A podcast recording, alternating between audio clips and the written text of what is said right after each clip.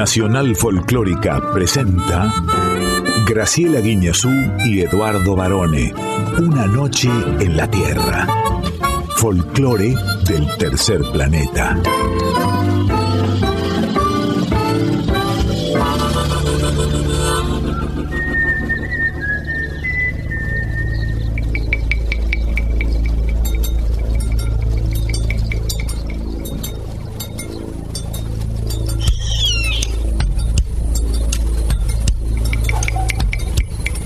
Ya es medianoche.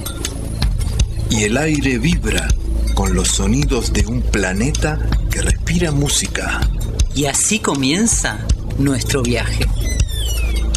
Sol de los arenales. Regada en sangre de un bravo saihueque. Grito que está volviendo en su desbocado otro pehuenche. El cielo la honda noche se oye del viento la cenata. Tu voz la luna prende en la negra simba de mi araucana.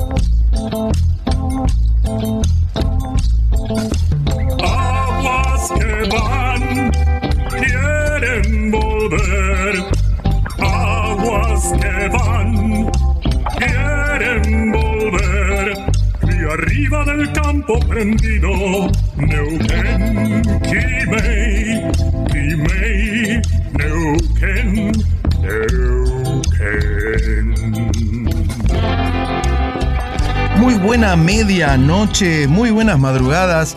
Tengan todas, tengan todos y tenga especialmente nuestra coequiper, la ilustre profesora Graciela Inés Guiñazú.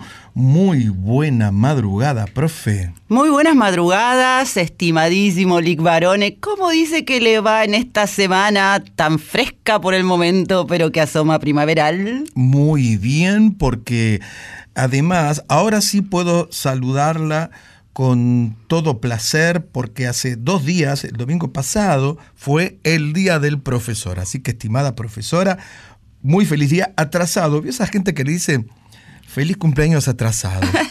Qué feo eso, ¿no? ¿Por qué atrasado? No diga nada entonces. Claro, se quedó dormido, no diga nada. Con delay, digamos. Con delay. Bueno, Pero muchas gracias. De nada, es un placer, profe. Eh, además, hoy celebramos el Día Nacional del Chamamé, que se celebra, por ejemplo, desde el año 2009, en homenaje, por supuesto, a Mario del Tránsito Cocomarola, uno de los mayores exponentes de este hermoso género musical litoraleño. ¿Mm? Sí, además hay fiesta hoy en la radio a la tarde. Sí, eh, sí, Diego Rosato, muy buenas madrugadas. Están todos invitados al auditorio de Radio Nacional, Maipú 555, porque va a haber una, una chamameciada. una chamameciada y seguramente con lo que para nosotros es el himno nacional del litoral. Escuchemos un poquito, a ver esto.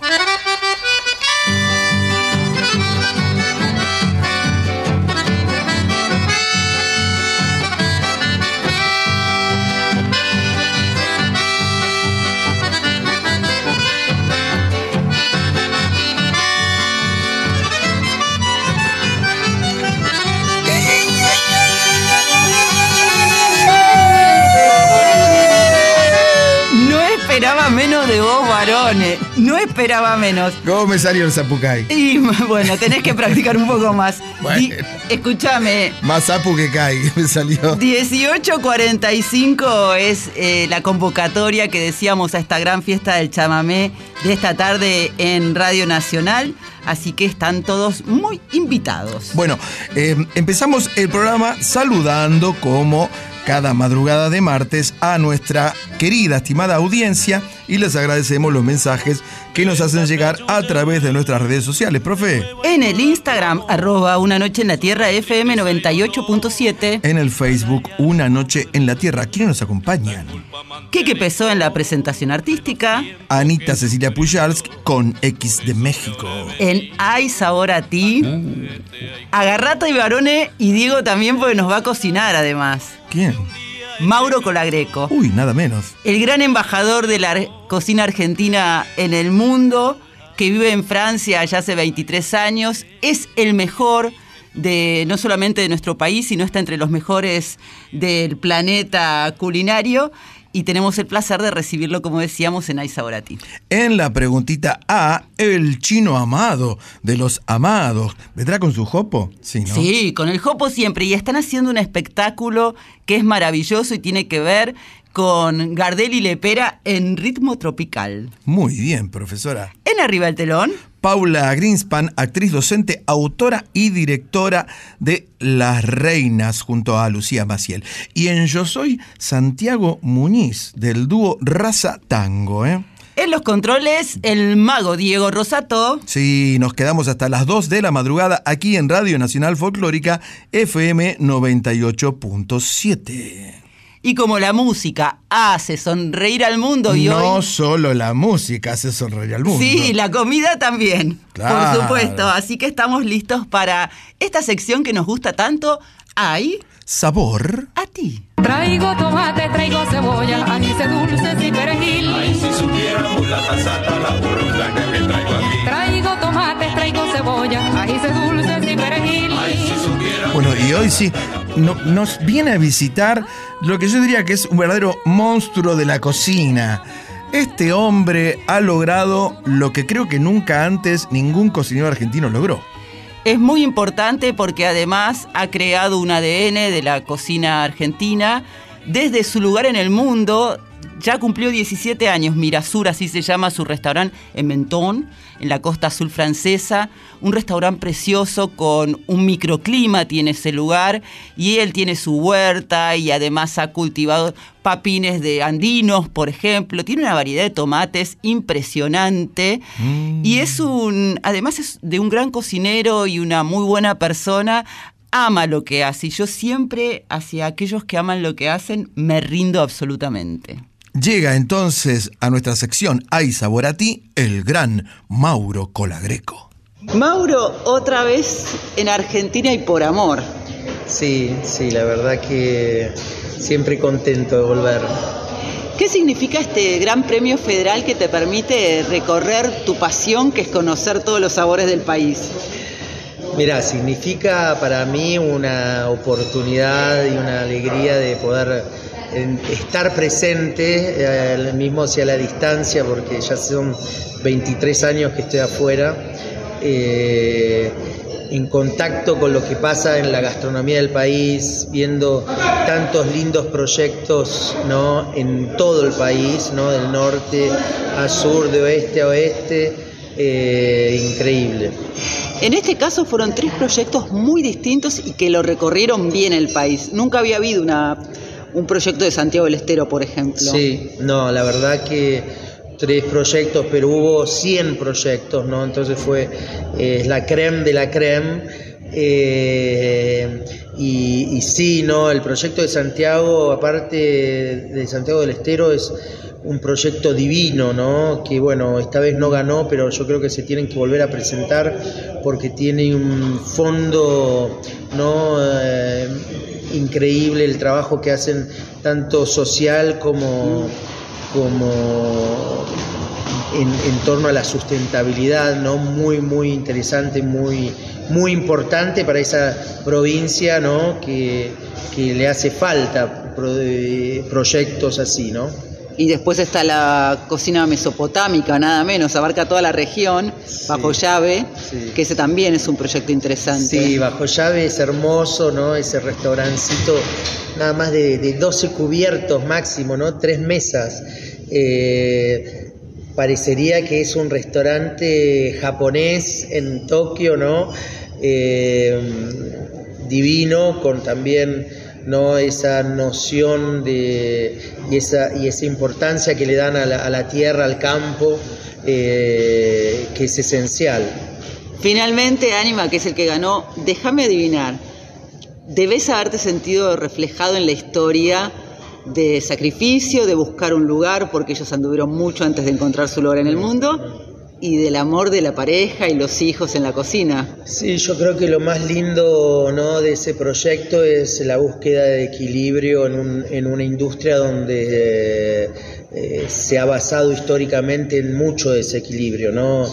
El cocinero que trabaja 15 horas, que, que no tiene tiempo para la familia, que el, cocinero borracho, ¿no? Eh, encontrar un, proyecto que, que- busca tanto ¿no? esa sustentabilidad justamente en todo aspecto, ¿no? personal, laboral y con el entorno.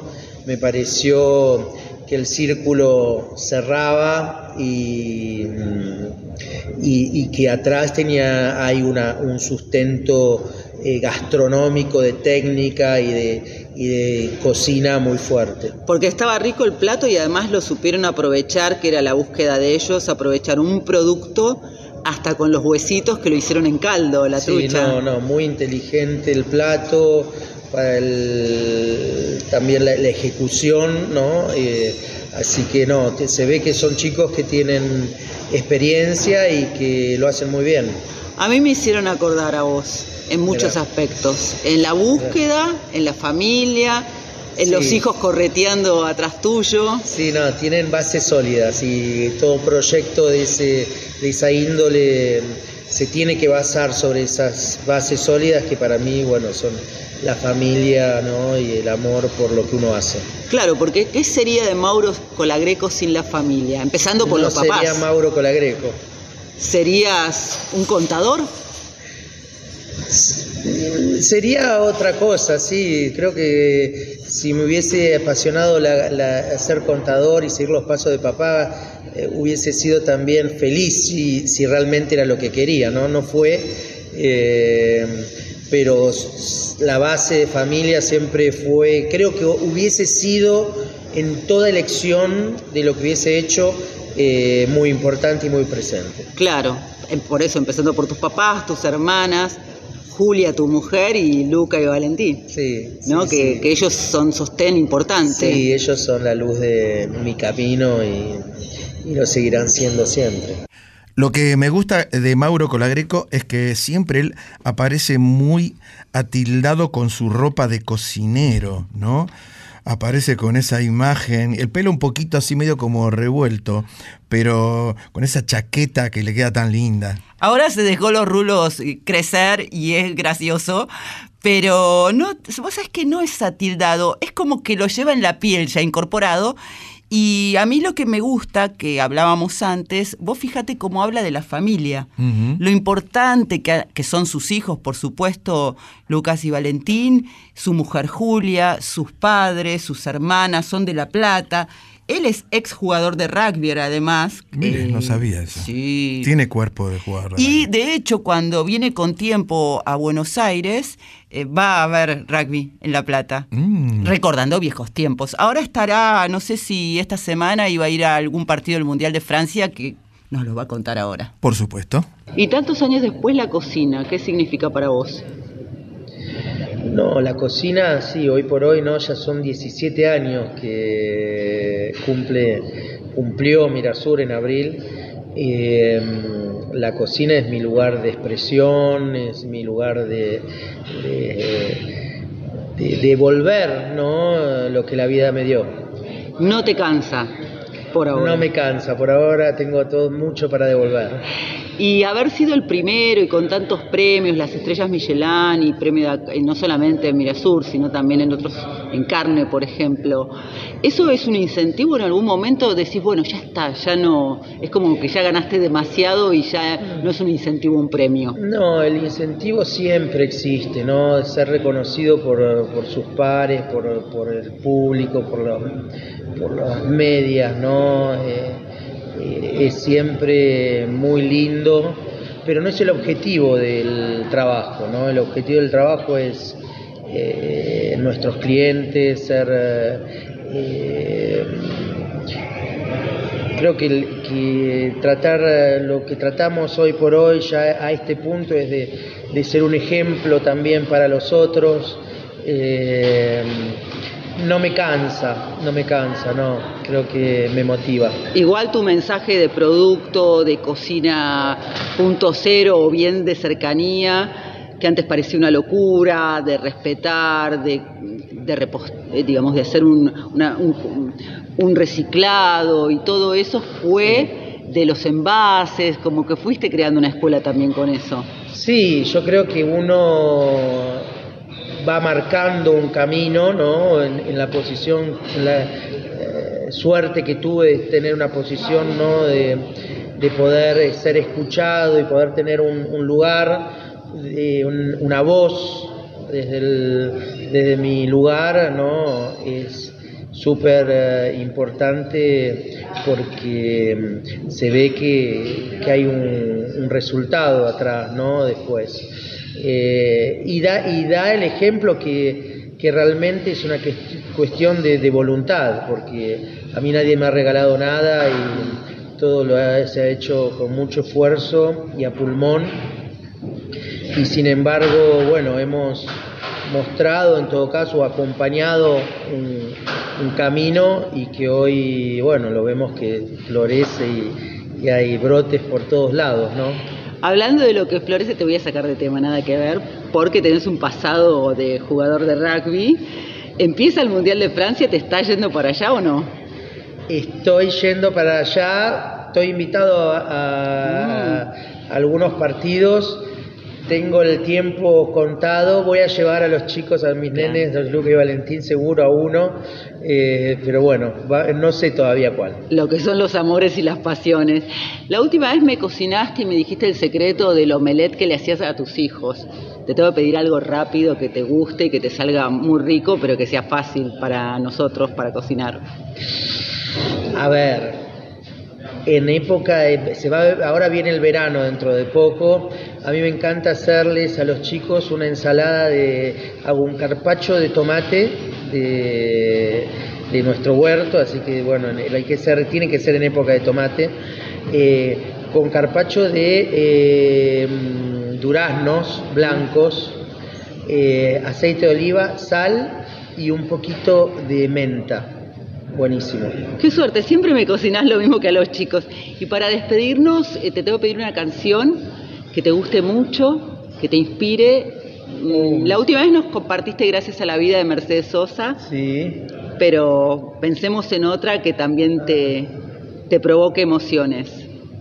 Eh, resistiré. Resistiré. ¿La, la versión la elijo yo? Dale.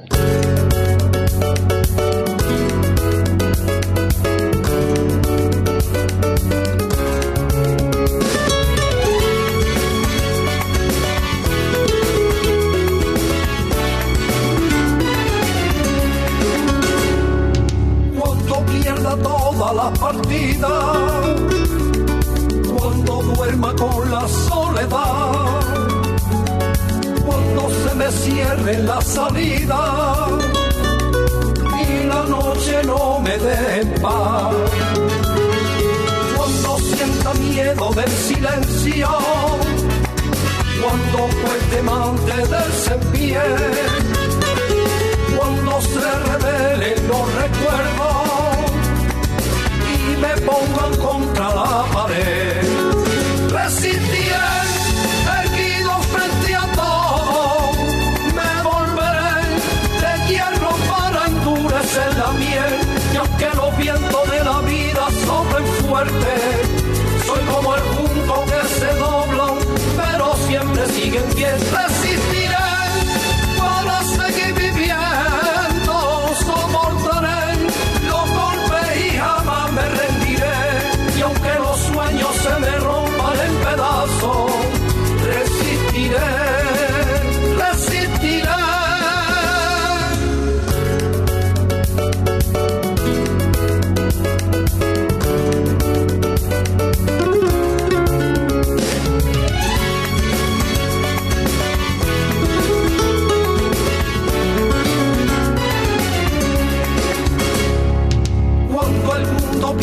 toda magia. Cuando mi enemigo sea yo, cuando me apuñale la nostalgia y no reconozca ni mi voz, cuando me amenace la locura, cuando en mi moneda salga cruz, cuando el diablo pase la factura vez me falta. Tú, resistiré erguido frente a todo, me volveré de hierro para endurecer la miel. Y aunque los vientos de la vida soplen fuerte, soy como el junco que se dobla, pero siempre sigue en pie,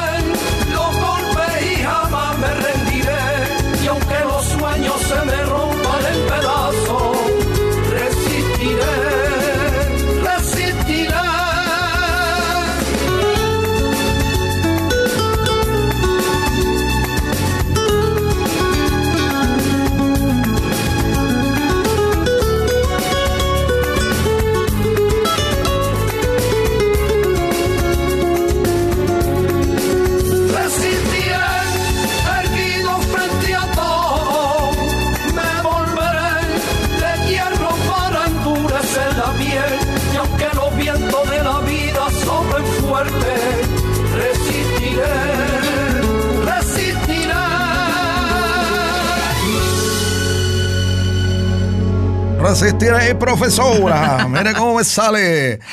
Bueno, él me dijo que elija una versión. Sí. Y a mí me parecía que es una canción tan remanida, varones, que han- hay tantas versiones. Hay una versión que se hizo en pandemia, por ejemplo, por artistas mexicanos, otra por artistas españoles.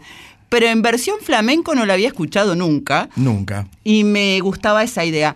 Mauro ha venido a la Argentina porque finalmente se celebró eh, la final del Prix de Barón B edición Cuisine que ganaron los chicos de Río Negro, de Ánima. Claro. Emanuel, que habló con nosotros, por supuesto, en Una Noche en la Tierra, y su mujer Florencia. La alegría que tenían. Igual un grupo bárbaro, ¿eh? tanto Agustín Curán de Santiago del Estero como Quique Sobral de Entre Ríos, eh, estaban todos felices. Mauro también, porque este premio representa para él mucho su oportunidad de venir a la Argentina una vez al año y el compromiso de crear este ADN de nuestra gastronomía que es tan importante. ¿Y cuánto hace que se fue Mauro de Argentina? Hace un... 23 años nos lo contaba. Él lo interesante, miren lo que es ir por los sueños. Él se fue sin decir oui, siquiera. Claro. Se fue a probar suerte. Él estudiaba para contador público porque su padre lo era y la madre era escribana. Y conoció a Beatriz Chom- Chomlales, que es una maestra de la cocina argentina, Sí, claro. y se enamoró de la cocina. Fue a estudiar con el gato Dumas y ahí comenzó su carrera.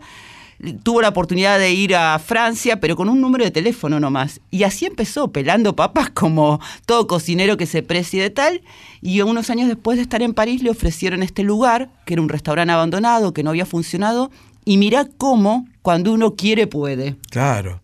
Y cómo lo que para uno no funciona, para otro puede ser un éxito, ¿no? ¿Y qué me contás de lo que te cocinó en exclusiva? Siempre nos cocina algo que le hace a los hijos, ¿eh? Mm. Qué rica Diego, ensalada, qué rica ensalada. Es una ensalada de carpacho, que Mm. quiere decir cortado en rodajas bien finitas. Antes se usaba en general este término para la carne. Claro. Y duraznos blancos. Todo de su huerta, chicos. Yo no le salgo de la ensalada de cebolla, tomate y lechuga. Bueno, pero aprende. Y le quiero, le queremos agradecer a Sofía Matera y a Marcelo Benavides, porque además lo tuve que esperar a Mauro. Imaginen la cantidad de entrevistas que tenía pedidas. Pero Una Noche en la Tierra tiene un corazoncito especial para él, así que nos regaló este tiempo. Bueno, profesora, hablando de regalos, entonces, yo debo decir que mm, hace muy poquitos días, Jorge Rojas, el ex Nocheros, nos regaló un álbum de puro folclore. Para sus seguidores, quizás sus seguidoras sobre todo, fue una sorpresa porque él es un ícono del folclore romántico. Pero acá don Jorge se destapó con un álbum a puro folclore, bien, bien, bien, con la tierra eh, en la sangre. Quiero decirte que yo lo escuché hace este domingo, no, el domingo pasado en la Peña de Morphy, Mm. que está rompiendo sus propias marcas de rating con la conducción de Diego Leuco Ajá. y el resto del equipo. Sí. Y estuvo dando un recital sobre este disco también, pero incluye otros ritmos que antes él no tocaba, como más, sí, también más tropicales. Sí, sí, por supuesto, porque él hace el famoso crossover, la cruza de géneros. La invito, si le parece bien, a escuchar lo nuevo de Jorge Rojas. Me encanta.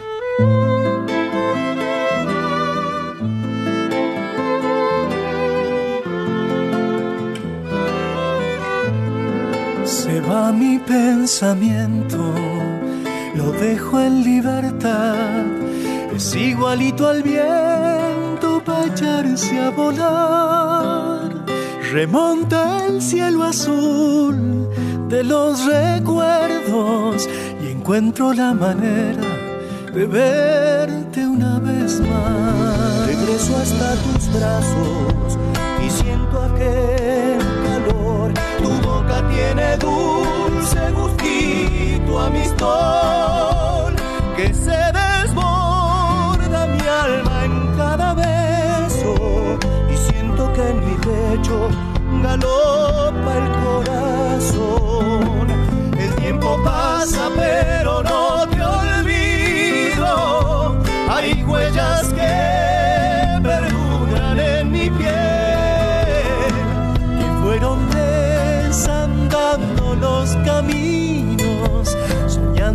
cada tenerte como ayer. Eres la primavera dentro mío, que abraza su destino y vuelve a florecer.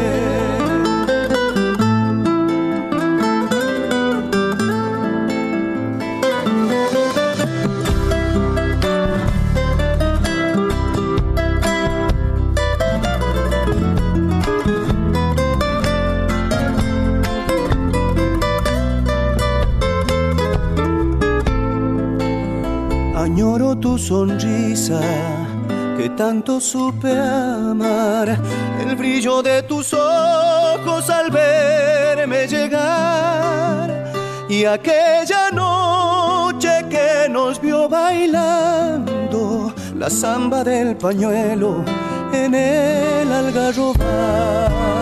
Me invade la nostalgia al ver morir el sol, me lleva hasta el instante adiós. Nos despedimos sin decirnos nada y se marchó la tarde con lágrimas de amor. El tiempo pasa pero no te olvido. Hay huellas que perduran en mi piel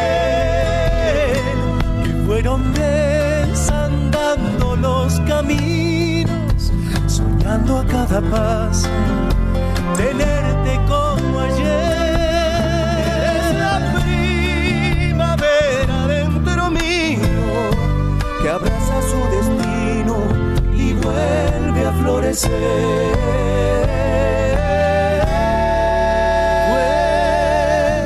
Vuelve a florecer.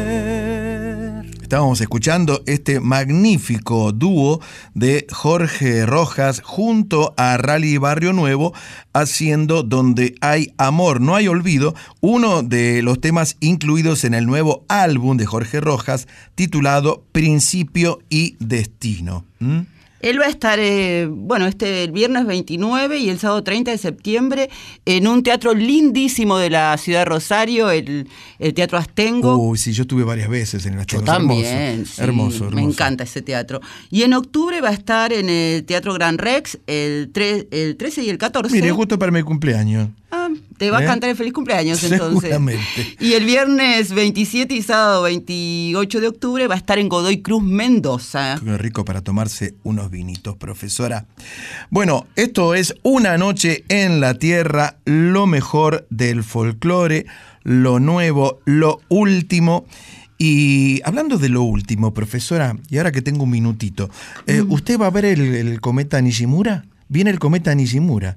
Saben, saben todos ustedes que viene el cometa Nishimura, ¿no? Hay que prepararse, dijeron de la NASA, porque se va a ver aparentemente en el cono sur eh, a partir del 22, del 22 al 27 de septiembre, por la noche. Puede salir con un telescopio o con larga vista, profesora. Mire qué dato que le di. Ay, qué lindo. Se viene el sí. cometa japonés, Nishimura. Bueno, vamos con... Achí, Ah, sí, ah, oh. sí, ah, claro, claro. Seguimos en una noche en la Tierra hasta las dos. Ah, sí.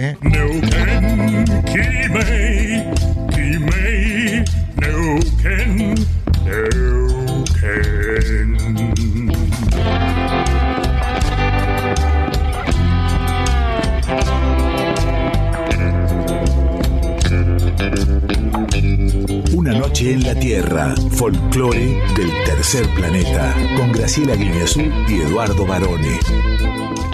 La preguntita A es una de las secciones clásicas de nuestro programa donde reporteamos algún representante, personaje de la farándula, del headset, como dicen en mi barrio, o artista consagrado. Y en este caso, ¿quién nos visita, profe?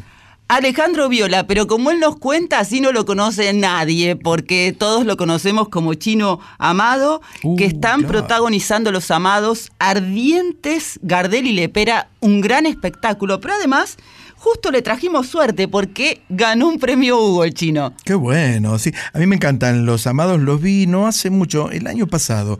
Y, y además tienen ese humor escénico, esa ropa que usan y esos jopos imposibles. Y no quiero spoilear, pero tiene una gran escenografía y un gran vestuario este espectáculo. De hecho, bueno, ahí lo conversamos con él, hay una parte, no voy a decir por qué, pero está Gardel. Mm, llega el chino amado a la preguntita. Hola Graciela, Eduardo, ¿cómo están? Bueno, acá Alejandro, Alejandro Viola, soy el cantante de Los Amados, el chino amado. El- debo ser el único que se puso su propio sobrenombre, todo el mundo me llama el chino. Bueno, acá estoy. Hola? ¿cómo estás?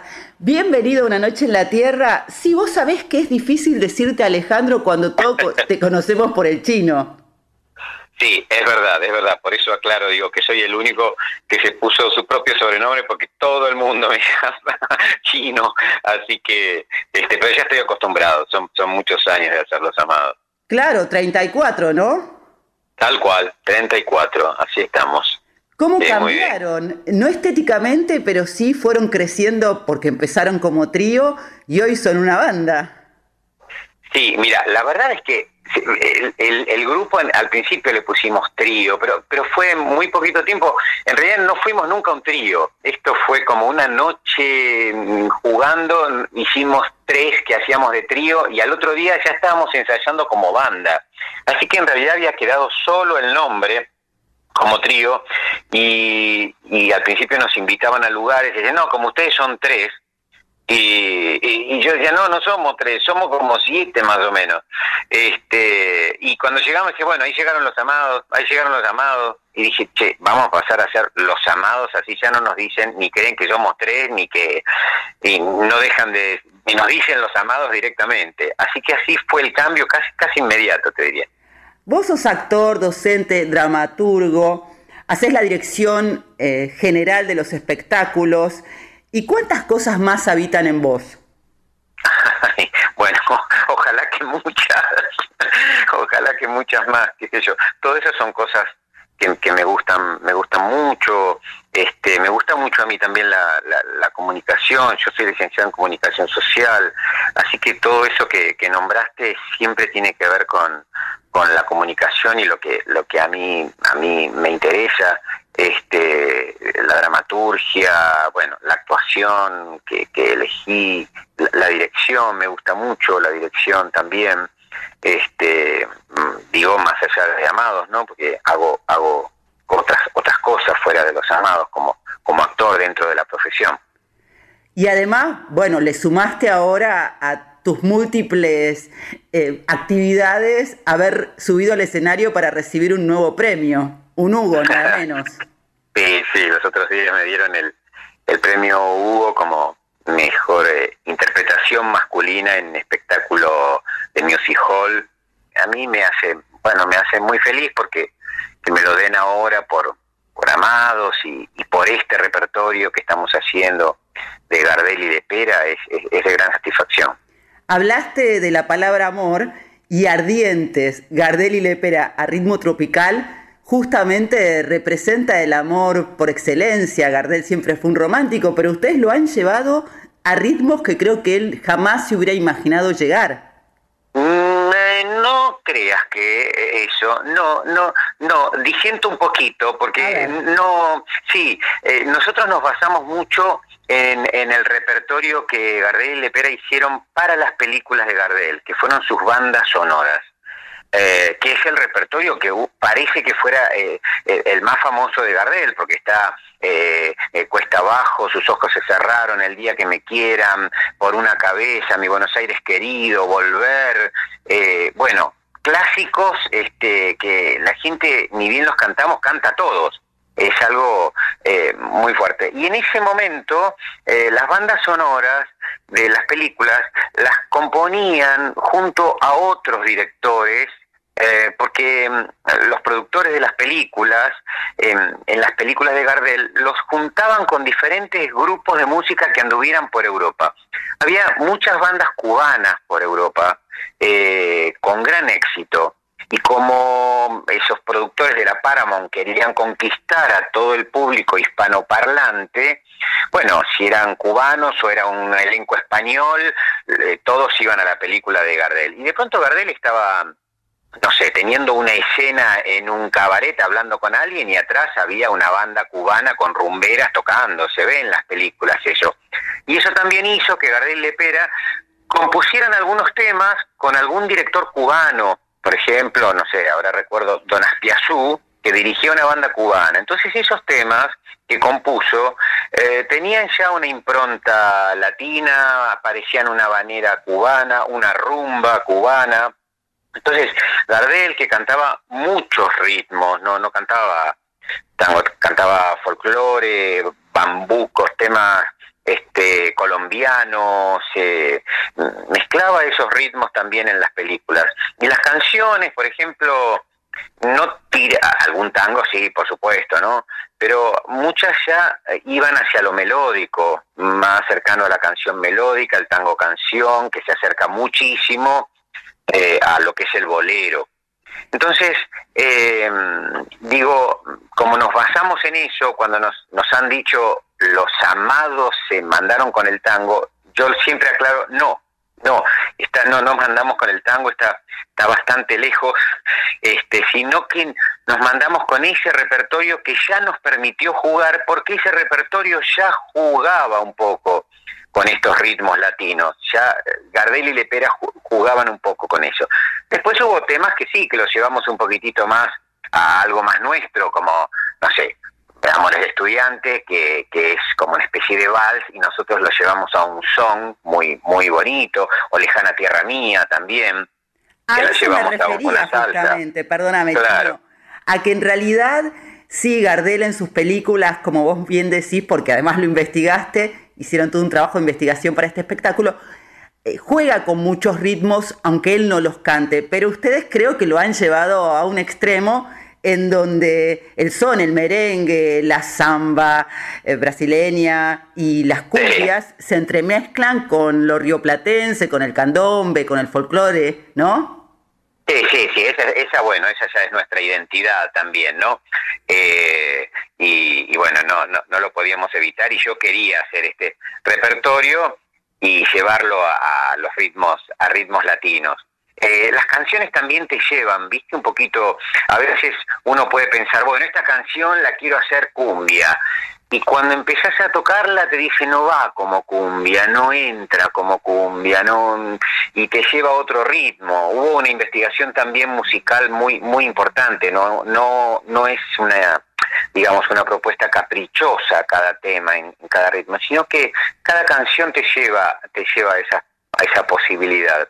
Eh, y sí, queríamos también una variedad de ritmos rioplatenses, porque por primera vez hacemos cosas tipo folclóricas, este, que tienen que ver también con este homenaje a Gardel, que en Europa cantaba folclore también vestido de gaucho, ¿no? Este, que era lo que interesó al principio. Después él se fue a Nueva York y ya en Nueva York era todo mucha gala. Este, pero en esa primera etapa, bueno, había muchos números eh, folclóricos en, las películas, este, y entonces tiene un poco de todo el espectáculo, más allá del repertorio, también esos pequeños homenajes a esas, a esas películas de Gardel. En el Tiene de Todo vamos a contarles a nuestra audiencia chino que también, por supuesto, está el vestuario que los caracteriza, los colores, hay mucha bandera argentina o colores que hacen referencia y no quiero spoilear, pero también hay un momento en donde ustedes son Gardel. ¿Quién no quiso ser alguna vez Carlos Gardel, digo yo, no? Sí, aparece, aparece de alguna forma, está la presencia, de él en el, en el escenario, no, no puede ser de otra manera. Mm, eh, eh, ese momento que, estás mencionando a mí me emociona mucho cantarlo. La verdad es que tengo, tengo que dominarlo cada vez que canto porque me siento en su presencia, me siento realmente mirándome como me está mirando. Eso se este, nota y mucho, te aseguro, la emoción y el amor, en definitiva, no solo por lo, el espectáculo que estás haciendo, sino por toda esta larga profesión de los amados.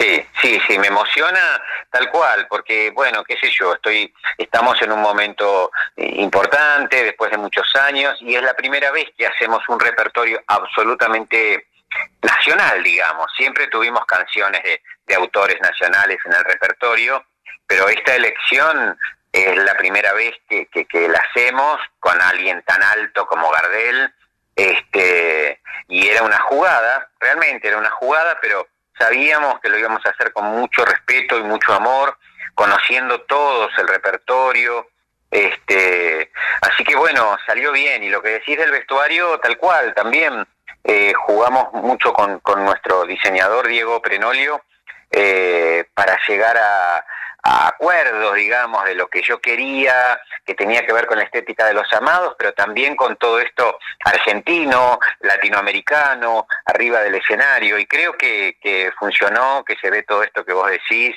este, que aparezca la, bandera argentina, en un momento que para mí también es muy fuerte, en este momento del, de, del país donde hay algunas voces eh, desagradables diciendo que no tenemos identidad y que, y que alientan a, que muchos jóvenes o mucha gente se vaya, se vaya de este país. Eh, creo que cuando cantamos las canciones de Gardel, a la gente le agarra mucha emoción porque las conoce y porque de pronto siente que es argentina, que está en su país y que eso no se lo quita a nadie. Entonces también es un momento especial donde lo estamos haciendo, este espectáculo. Sí, por eso pensamos con Edu que es un momento para que compartamos una de esas canciones que ustedes interpretan. ¿Cuál te gustaría? Y bueno, yo creo que, no sé, Volver es un, un clásico y dice, dice muchísimo. Volver, no irse, volver.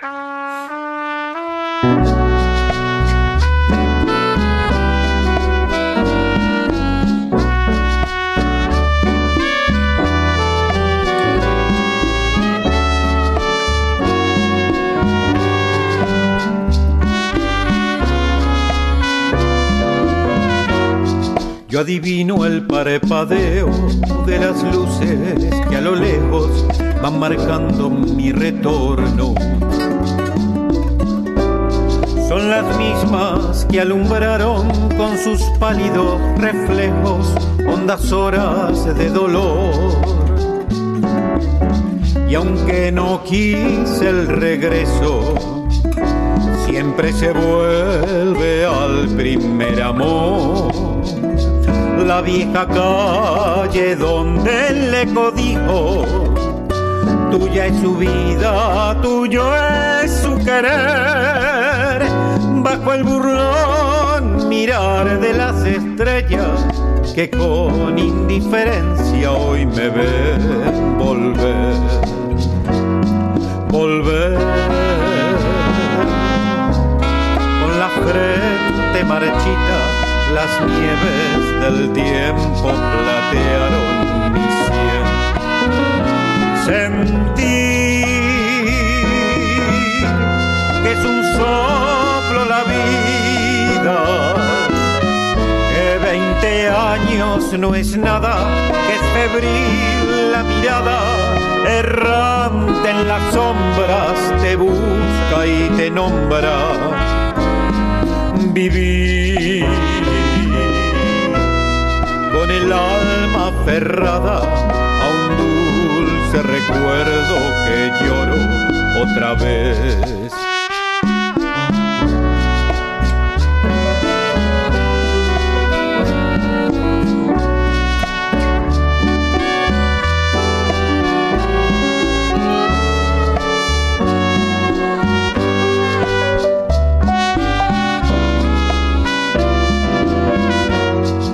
Tengo miedo del encuentro con el pasado que vuelve a enfrentarse con mi vida. Tengo miedo de las noches que pobladas de recuerdos encadenen mi soñar. Pero el viajero que huye tarde o temprano detiene su andar y aunque el olvido que todo destruye haya matado mi vieja ilusión, guardo escondida una esperanza humilde que es toda la fortuna de mi corazón. Volver con la frente marchita las nieves del tiempo platearon. Sentir que es un soplo la vida, que veinte años no es nada, que es febril la mirada, errante en las sombras, te busca y te nombra. Vivir con el alma aferrada a un dulce recuerdo que lloro otra vez.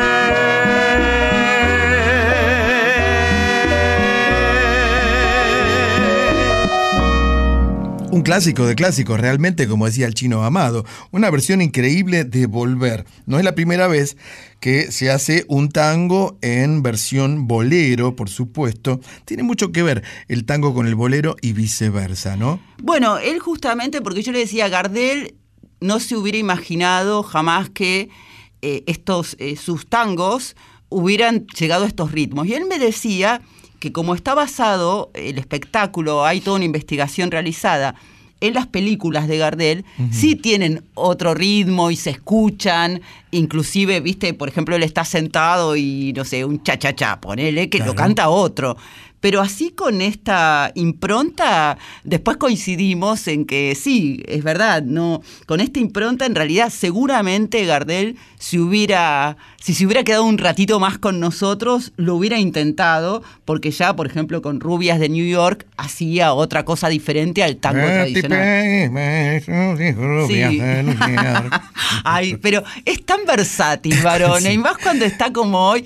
Sí, pimpante, pimpante. Pimpante, sí, señor. Eh, los amados ya llevan 34 años trajinando las tablas y haciendo esta versión de, de, bolerística, diría, ¿no? Que es una especie de music hall, en verdad. Son muy, muy graciosos, tienen ese aspecto retro y suelen versionar, como en este caso, por supuesto, grandes clásicos de diversos géneros. Y el premio Hugo, que ellos tenían otras nominaciones, pero finalmente la ganó como nos contaba que estaba chocho, imagínense, eh, Chino Amado por su interpretación. Los Amados van a presentar Ardientes, Gardel y Lepera a ritmo tropical en el ND Teatro, que era el, el Ateneo, ¿se acuerdan? Sí. Hace años.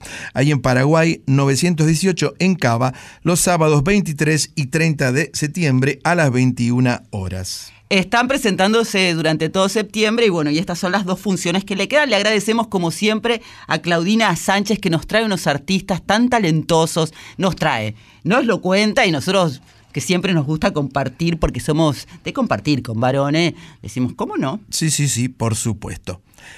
Profesora, no sé si usted sabe, pero hay un entrerriano que se lo pasó recorriendo Europa con su acordeona. ¿eh? Y nos está, está haciendo quedar muy bien, no solamente en el viejo continente, sino que suele hacer giras también por América. Estoy hablando de Facundo Torresán.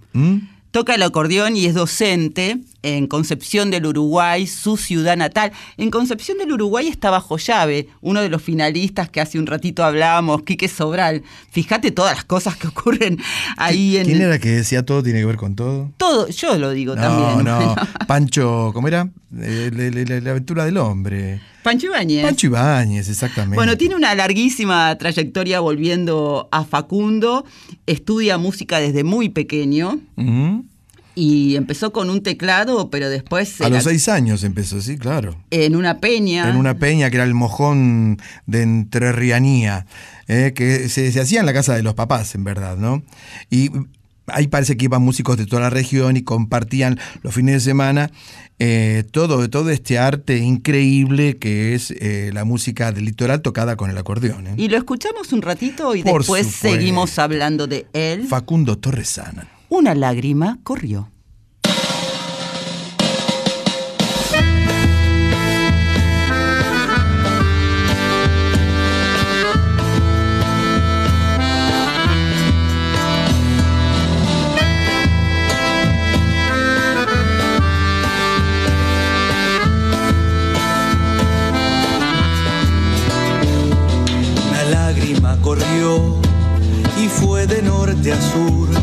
El país que yo soñé, otra vez sin sonreír. Una lágrima corrió y no por la mejilla del machista insolente que una vez más te mató. Una lágrima corrió ensuciando la carita del gurí de mandarinas que al payaso no verá.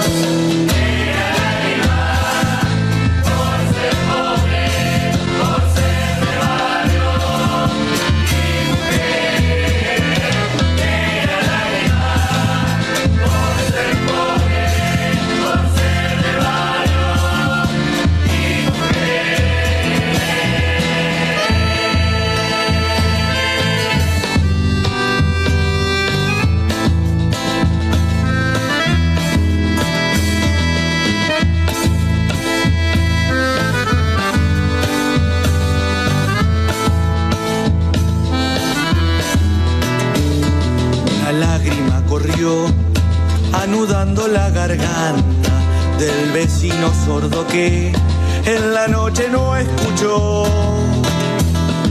La lágrima corrió y no hay juez que te defienda, ni hombre que comprenda lo que duele tu dolor.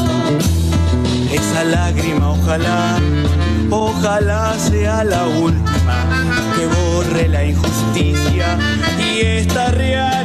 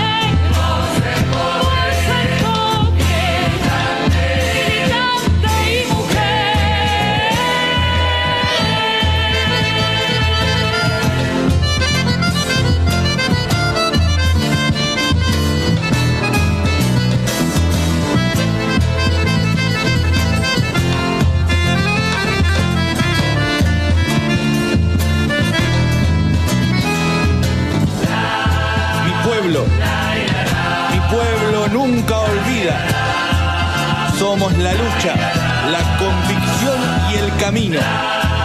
Vivas, vivas las queremos. Vivas nos queremos. Militante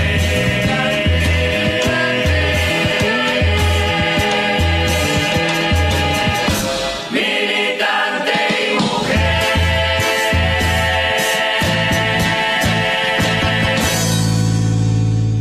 Qué lindo, qué lindo lo, que hace Facundo Torresán.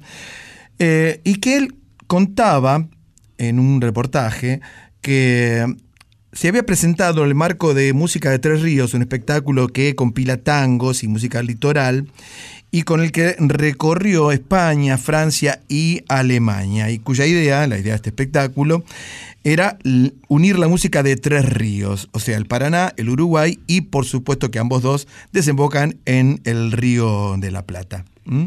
A mí me parece, ¿te acuerdas que hace poco, bueno, no sé si fue hace tan poco, pero eh, Enzo Vergara, Sí. el cordobés que también recorre con su bandoneón Europa, es impresionante cómo uno desde acá a veces no sabe todo lo que los músicos emergentes de nuestro país realizan a diario con giras por distintos lugares del mundo. Así es, profesora. A mí particularmente el acordeón me trae muchos recuerdos porque mi papá tocaba el acordeón. Tocaba la verdulera. ¿eh? La verdulera se le dice, se le decía, se le sigue diciendo, al acordeón a piano que tocaban los verduleros a comienzos de siglo, del siglo XX, por supuesto, en el caso de mi papá, en lo que era el mercado de abasto. Estaban los tanos ahí tocando el acordeón, tocaban las tarantelas, tocaban todo ese tipo de música de su país y de su región, por supuesto. Y, y mi viejo tenía, tenía una verdulera. No, no- tocaba muy bien, pero se las apañaba. Entonces en las fiestas familiares era infaltable. En Navidad, en Año Nuevo, algún cumpleaños, el momento que el viejo iba al placar, al ropero, no había placar en esa el ropero era. Abría el ropero, sacaba la verdulera verde, nacarada verde, siempre eran nacaradas, ¿no? Los acordeones. Y empezaba a tocar. Entonces ahí uno bailaba y se armaba el, el fiestón, la fiestonga. Y está de moda, esto sí lo hemos comentado varias veces aquí en Una Noche en la Tierra, porque inclusive están los talleres Galván y otros que restauran acordeones y bandoneones. Anconetani. Claro, Sí, claro. y hay concursos en todo el país. Eh, vos podés ver artistas callejeros que están retomando esta costumbre. Es muy bonito. Yo estuve el sábado en el barrio chino y había un artista, un señor grande además, y la gente se paraba y a uno lo emociona. Y hace muchos años, varones, Sí. yo estaba en, en Nápoles. No, perdóname, en Venecia fue. Ah, bueno, no me En mienta, Venecia. por favor. ¿eh? Después otra historia con Nápoles, pero estaba Después en que usted se fue, hicieron la canción Venecia sin ti. Claro. Y estaba en la plaza principal, ahí observando todo. Qué humedad en esa plaza. Muy extasiada. Y de golpe escucho a Piazzola. ¿En serio? No a Piazzola él, sino Ah. Alguien. La, música de La Piazzolla. música de Piazzola, Claro. bandoneón, una pareja bailando tangos y toda la gente alrededor. Y eso es súper emocionante. Y después me pasó en otro Qué lugar más chiquito, en España, pero bueno, ahora no me acuerdo cuál era. Sí. Y no quiero venderte gato por liebre. Pero sin irse, claro, sin irse tan lejos, profesora, usted si va al puerto de Mar del Plata, sobre todo en verano, eh, hay ahí un italiano, el Tano, no me acuerdo el nombre, pero es un personaje famosísimo, que sobre todo los fines de semana, por las tardes, anda dando vueltas por el puerto y toca el acordeón para los turistas. Le dan ahí unos billetitos y el hombre suele tocar, eh, por ejemplo, O Sole Mío. ¿eh? A mí el acordeón, bueno, hay dos tipos de acordeones, el de teclas, que es el acordeón a piano, y el diatónico, que es a botonera. El diatónico se utiliza sobre todo en la música norteña, eh, de México, Tex-Mex, de la frontera con Estados Unidos, eh, aunque también en algunas partes de Argentina, y el acordeón a piano en el litoral, ¿no? Yo tengo un acordeón de papel, porque los sueños, sueños son. Ay, profesora. Neuquén.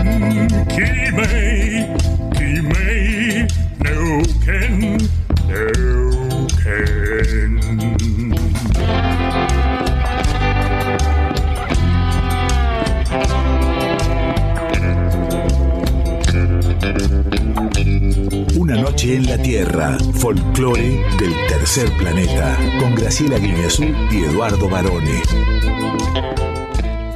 Una sección que a mí me entusiasma, me atrae, me divierte, me pone de muy buen humor, es la que trae cada semana nuestra columnista mexicana exclusiva, Anita Cecilia Pujals, que aquí llega para ser... Con X de México.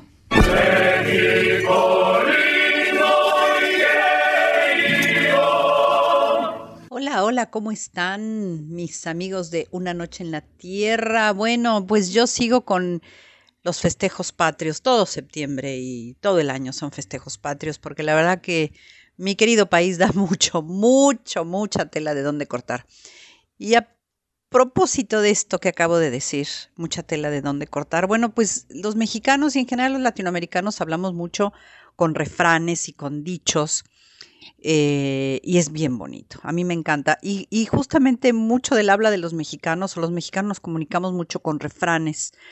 Y muchos de estos refranes tienen que ver con la comida. Ay, qué cosa la comida. Siempre los mexicanos y la comida. Em, pero bueno, yo quería decirles algunos refranes, eh, comentarles algunos refranes que son bien mexicanos, eh, o dichos también, y mm, pues para que más o menos tengan un ejemplo de cómo hablamos o cuando algún mexicano lo encuentre, bueno, pues ya sepan de qué está hablando.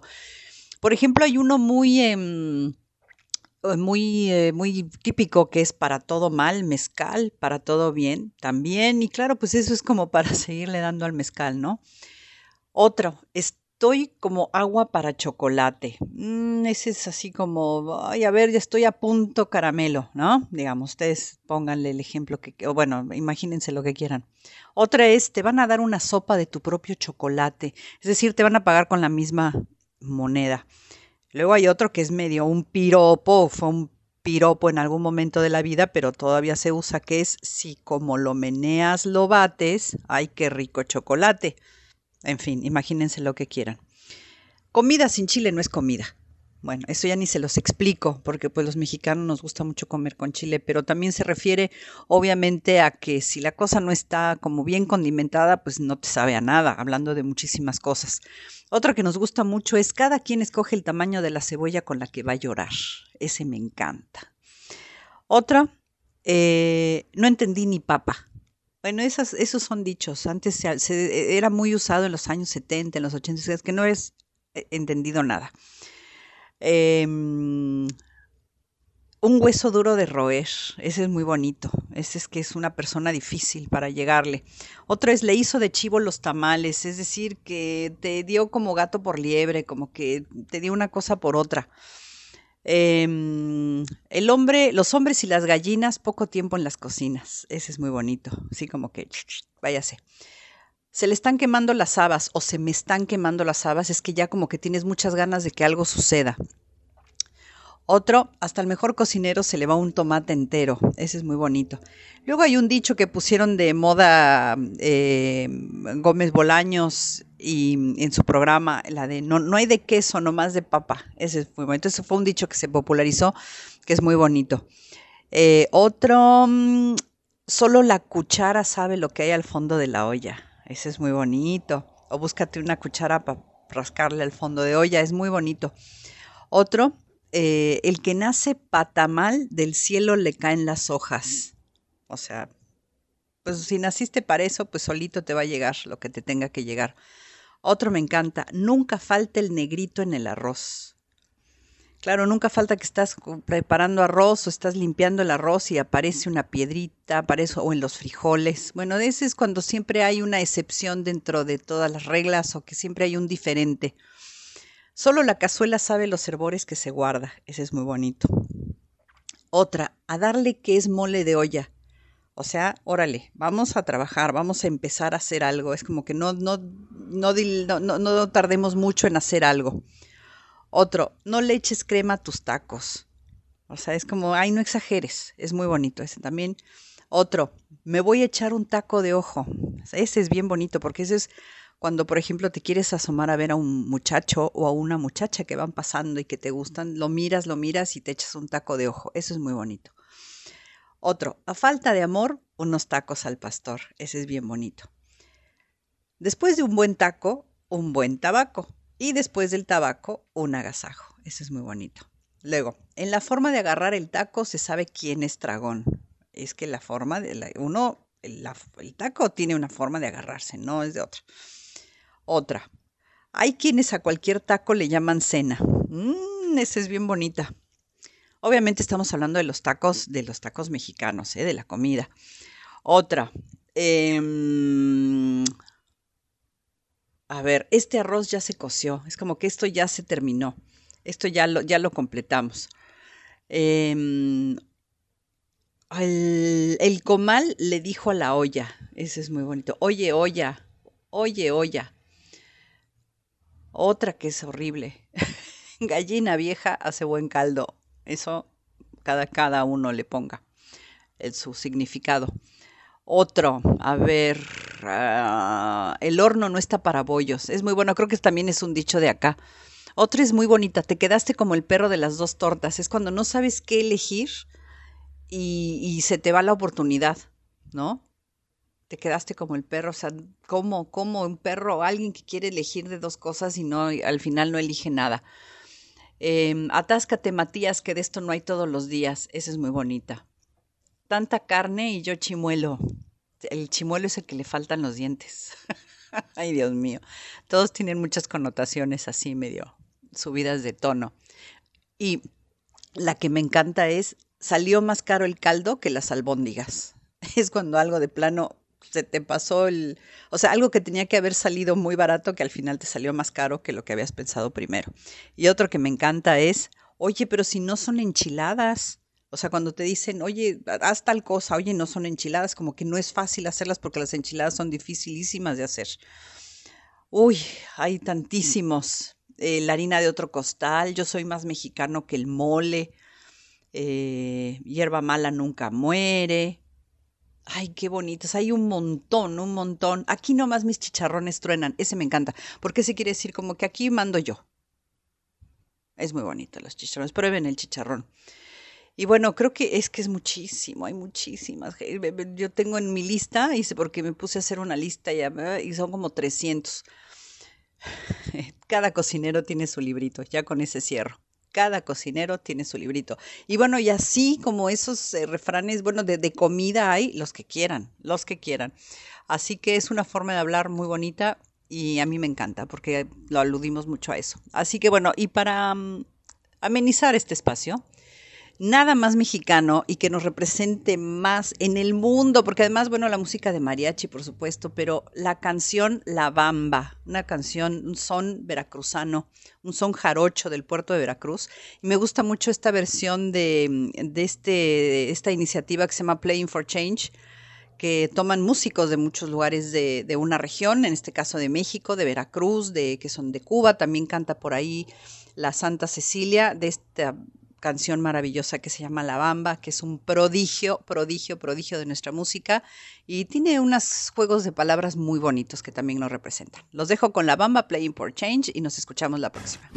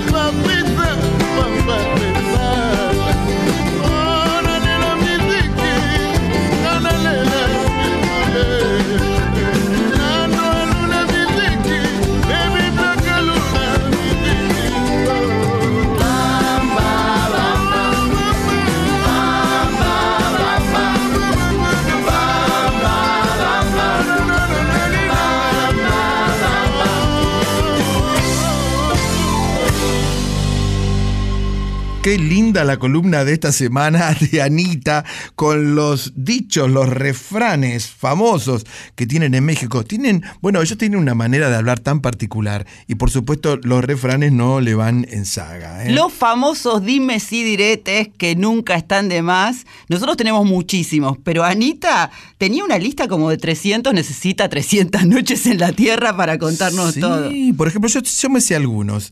Por ejemplo, hay uno que dice, del plato a la boca se cae la sopa. Siempre relacionado con la comida. María. Es un, claro, es un dicho culinario que significa que lo que, si, si usted hace planes con mucha anticipación, cuidado, porque pueden no cumplirse. ¿eh? Del plato a la sopa, de la, como dice, del plato a la boca se cae la sopa. ¿Mm? La particularidad que tienen los que nos contó Anita, además, es que no solo tienen un porqué, sino que son muy sabios y a veces te caen como anillo al dedo. Por ejemplo, el arroz ya se pasó, que lo dijo Anita. Sí. A mí me parece tan oportuno. Porque Sí, claro. uno no sabe cómo decir adiós. Claro. Este arroz ya se coció. dicen, Claro. ¿eh? Más que un refrán, es una expresión que se usa, por supuesto, en México para indicar que un asunto ya se terminó. ¿eh? Ya sea para bien o para mal, ya está cerrado eso. ¿Sabe lo que le digo? Que gallina vieja hace buen caldo. Gallina vieja hace buen caldo. ¿Qué significa eso? Tiene un doble sentido. Significa que las personas de más edad, no como yo, por supuesto, ¿no? Tienen más experiencia en la vida, por lo que saben mejor lo que hacen. Bueno, depende, varones, no siempre es así. Escúchame, vamos a hacer un paréntesis. Parente, paren, paréntesis, parentesiele. Porque el sábado fue el día de la independencia mexicana. Ana Cecilia nos venía contando con las espirituosas y todo lo que comen. Pero hay algo muy importante, porque Claro. Varón es tímido. Resulta Sí. que él estuvo en un fiestón De hecho, yo me escondo, con los hombres lobo Sí. celebrando Sí, esta- claro. este evento. Sí, sí, en un restaurante muy lindo que se llama Quinta Esencia, es un restaurante mexicano muy chiquito, muy chiquitito, propiedad de don Carlos Hernández, conocido como el jefe de jefes, porque los Hernández son en realidad los, los hermanos Hernández son los integrantes de los Tigres del Norte. Él no tiene nada que ver con los Tigres del Norte, pero acá le decimos el jefe de jefes. Entonces ahí estuvimos tocando unas rancheras, unas cumbias y también algún que otro rock and roll. Y la gente bailó, comieron tacos, burritos. Yo tenía tanta hambre que, mire, comí taco, suela, cordones, comí todo un zapato, me comí entero. Pero ¿Y estuvo- tomamos también y- algo de lo que recomendó Anita? Tomamos algo que se llamaba Michelón. Uy, uy, yo no lo conocía el Michelón. Es un vaso enorme de plástico que adentro le ponen una, se llama jalea jamaiquina. Le ponen hielo, la jalea jamaiquina, en el borde del vaso, ají chile, picante como pocos de color morado, en vez de la sal que trae el margarita, ¿no? Todo ese picante. Y le van poniendo una botellita de esta famosa cerveza mexicana, que es bastante cara. Mezclan todo eso y usted se lo toma. Claro. ¿Qué pasa? Que cuando usted toma eso del vaso, sale- es el dragón chipi, le sale, le sale fuego por la boca. Y tiene que seguir tomando. Por eso te salían bien las canciones. Por eso salían bien las canciones. Claro, ¿cómo Bueno, no? estábamos escuchando esta versión de La Bamba, hermosísima, a través de Playing for Change, que es esta institución que reúne músicos callejeros y no tanto de todo el mundo. En esta versión que escuchábamos estaba, por ejemplo, Los Lobos del Este de Los Ángeles y nuestro Andrés Calamaro. ¿eh? que tiene una gran relación, también lo hemos contado alguna vez en Una Noche en la Tierra, con México. Eh, de hecho, tiene un disco que se llama Azteca, que Sí. es muy bueno. Pero además había artistas de todo el mundo, que es una característica de esta propuesta musical. Por supuesto, yo soy un fan de Playing for Change. Les recomiendo entrar a YouTube, ver todos los videos, porque la misma canción eh, la van engarzándose Ah. distintos artistas de todo el mundo, desde Japón, de Brasil, de Argentina, de la India, de Rusia, de Estados Unidos, de México. Es hermoso todo lo que sucede ahí en Playing for Change. Muy recomendable. Hablando entonces de dichos sí diretes o dime sí diretes, ahora ha llegado una sección donde también la palabra es la protagonista. Por supuesto, porque aquí llega. Yo soy. Yo soy.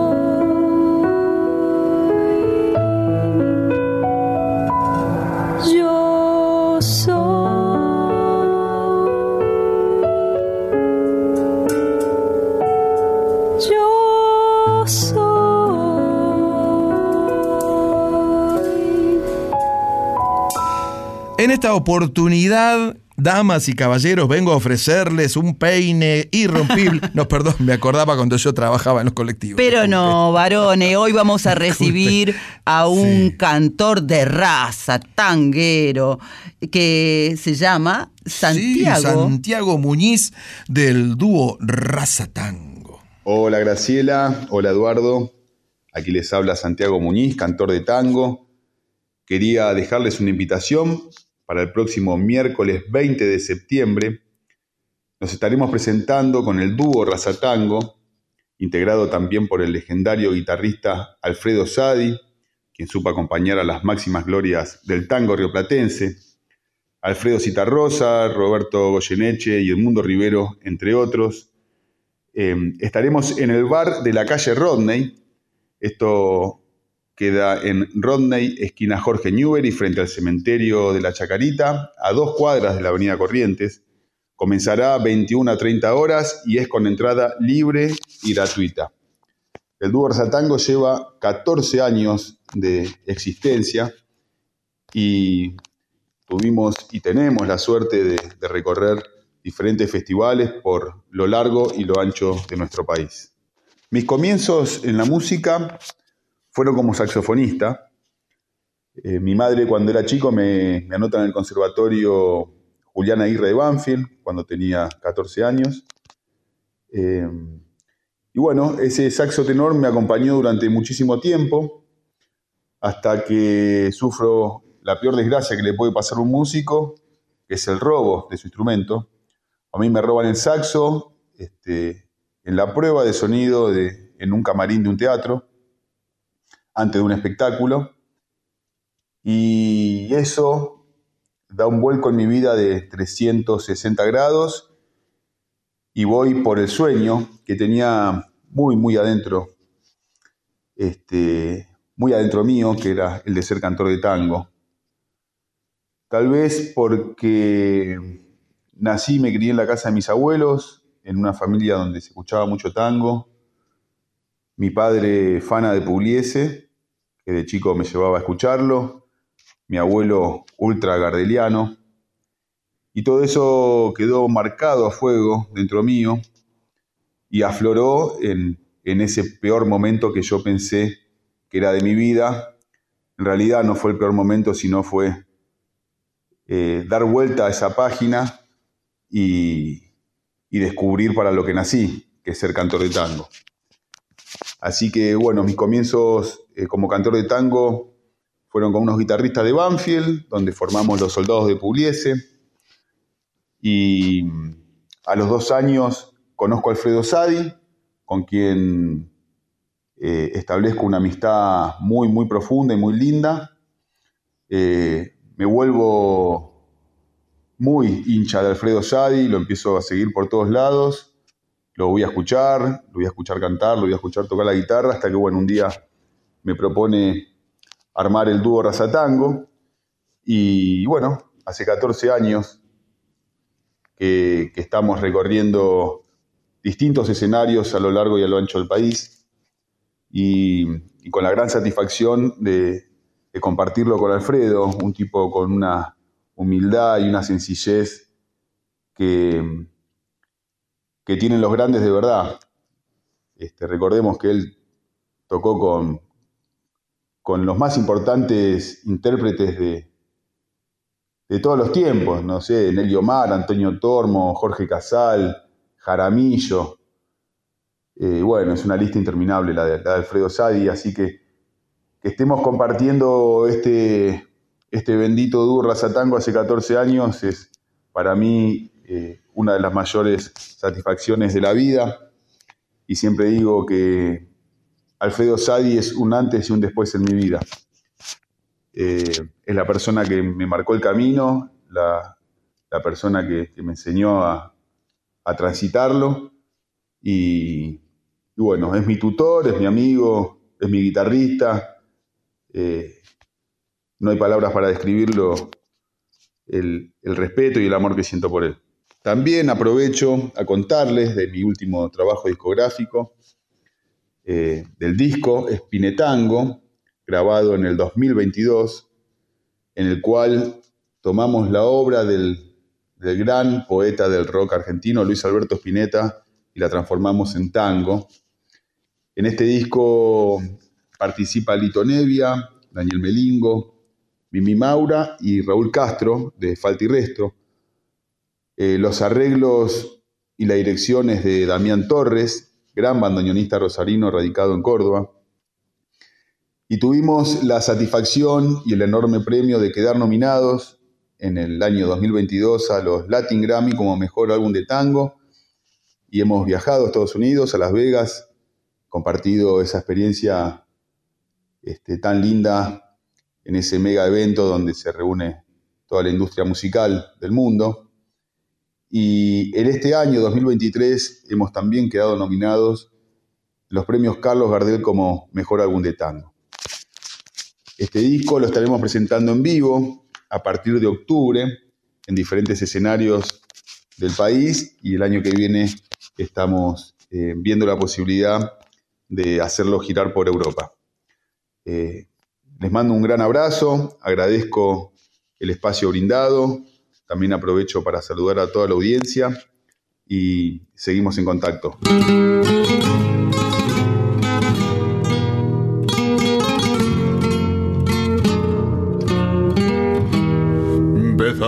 pena verte hoy barrio de flores, rincón de mi vida, Viviantarín, recuerdos cachuzos, novelas de amores, evoca un romance de dicha sin fin. Nací en ese barrio, crecí en sus veredas, un día el vuelo soñando triunfar y hoy pobre y vencido, cargado de pena, he vuelto cansado de tanto apurar. La dicha y fortuna me fueron esquivas, tirones de ensueño dispersos dejé, y en medio de tanta desgracias y penas, el ansia bendita de verte otra vez. En tierras extrañas luché con la suerte derecho y sin vuelta no supe mentir y al verme agobiado más pobre que nunca volví a mi querencia buscando morir. San José de Flores, más vale que nunca pensar al regreso si al verte de nuevo me puse a llorar mis labios dijeron temblando en un rezo, mi barrio no es este cambio de lugar. Prefiero quedarme morir en la huella, si todo es perdido, barriada y hogar. Total no herida no me hace ni mella será mi destino tener que rodar. La dicha y fortuna me fueron esquivas, girones de ensueño dispersos dejé, y en medio de tanta desgracias y penas, el ansia bendita de verte otra vez. En tierras extrañas luché con la suerte, derecho y sin vuelta no supe mentir. Y al verme agobiado, más pobre que nunca, volví a mi querencia buscando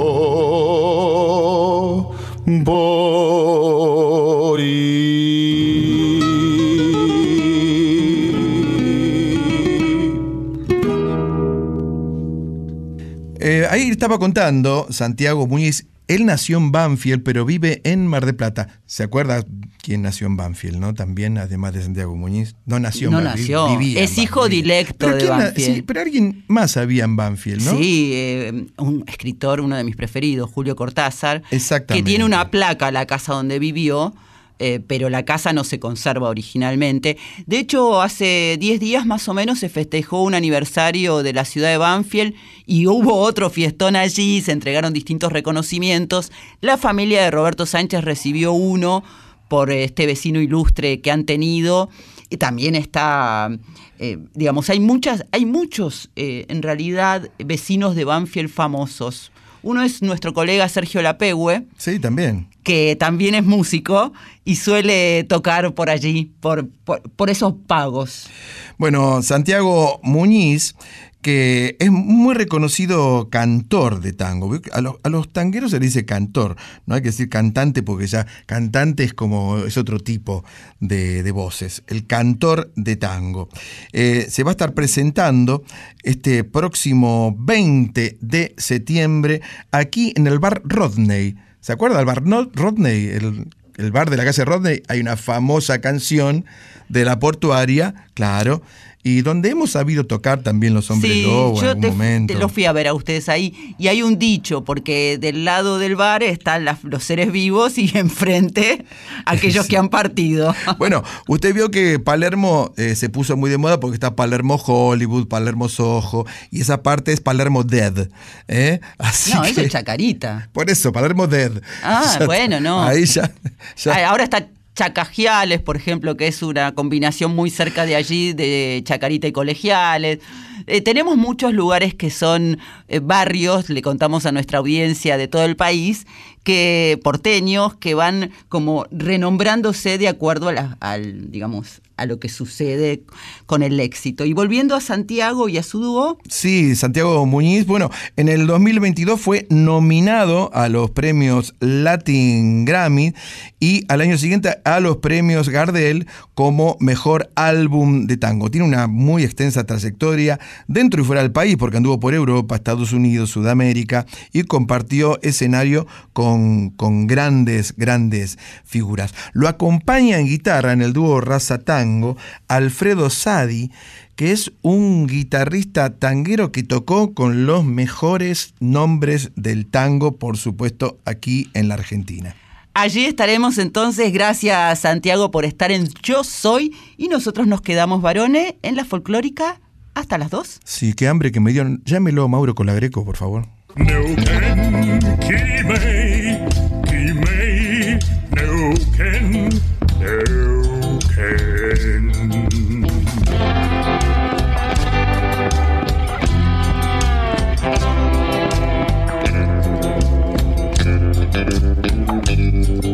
En la Tierra, folclore del tercer planeta, con Graciela Guineazú y Eduardo Barone.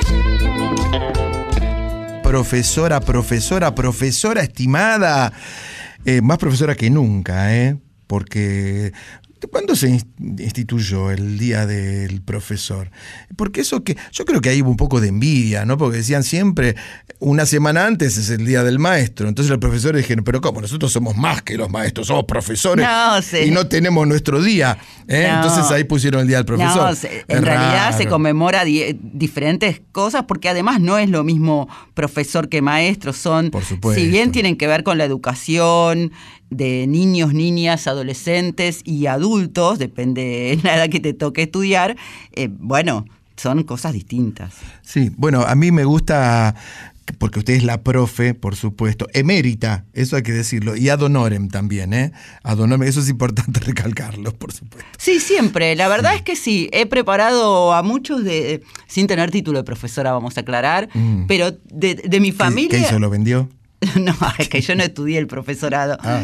Eh, en tesis, monografías, trabajos finales, de- desde primaria hasta el que finaliza el secundario, toda la familia. Bueno, pero hay muchos profesores que no han tenido título, pero se les ha dado el título ad honorem, honorífico, digamos, de profesor.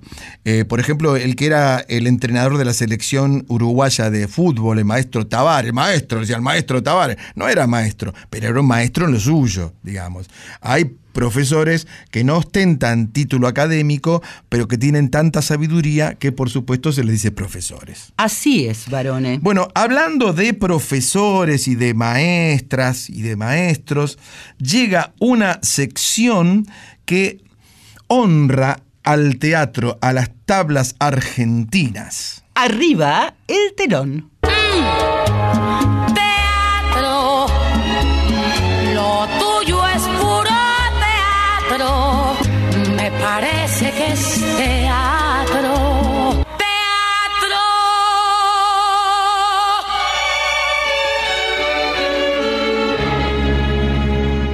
Y yo decía ahí, hubo un tembleque, ¿no? En la música me gustó. Eh, yo decía que estábamos hablando de profesoras y de maestras porque hoy nos visita Paula Greenspan. Actriz, docente, autora y directora, junto a Lucía Maciel, de una gran obra muy original, muy divertida, que se llama Las Reinas. Mm, a ver, escuchemos. Hola Graciela y Eduardo, soy Paula Greenspan, eh, soy actriz y me estoy presentando con el espectáculo Las Reinas en el Astros junto con Lucía Maciel y yo hago de eh, Diana, que es una de las dos reinas. La otra reina es, es Diana. Buenas madrugadas, Paula. Bienvenida a Una Noche en la Tierra. A Eduardo y a mí nos sorprende mucho esto de las dos reinas, dos monarcas y que además tienen nombres reales de la vida real. Sí, sí, en realidad se juega mucho en la obra, la obra es una comedia, estrictamente una comedia, y se juega mucho con, con, con- cosas que, que- que pueden ser reales, pero más que nada con, con- con cierta impunidad a la hora de presentar eh, ciertas eh, cosas que, que no han ocurrido en realidad, digamos, como que hay una mezcla entre lo clásico, lo- lo- lo- la idea de lo clásico, la idea de, de- de lo moderno, son reinas que van al supermercado, son dos reinas que son Diana y Diana, que son hermanas mellizas y en realidad somos Lucía y yo que no tenemos nada que ver físicamente, entonces se juega un poco con esto de lo que es y lo que no. ¿Y cómo se les ocurrió? Entiendo que con Lucía hace mucho tiempo que se conocen y comparten criterios, pero ¿por qué se les ocurrió esta obra?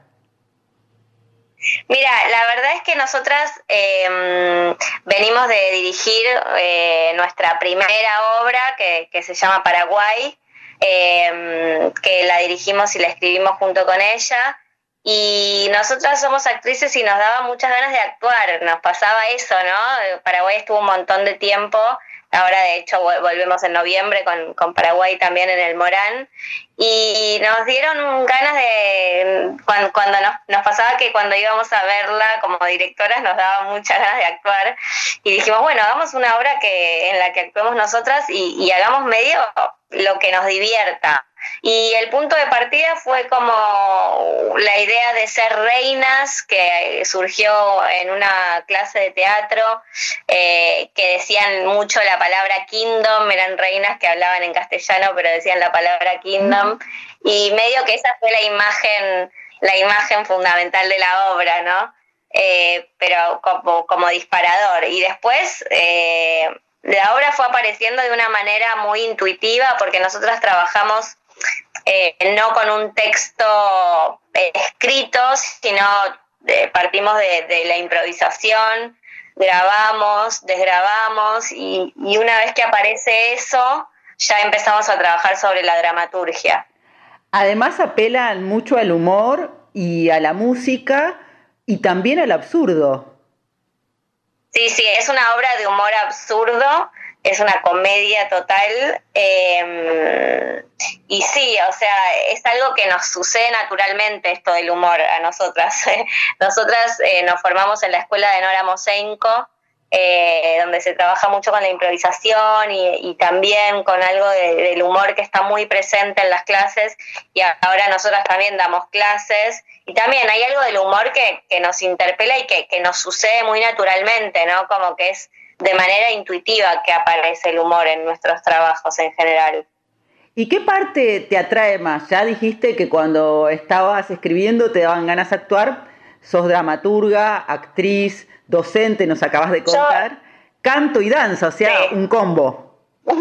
No, no, no, no soy dramaturga, escribo, pero no, no me formé como dramaturga, Lucía sí.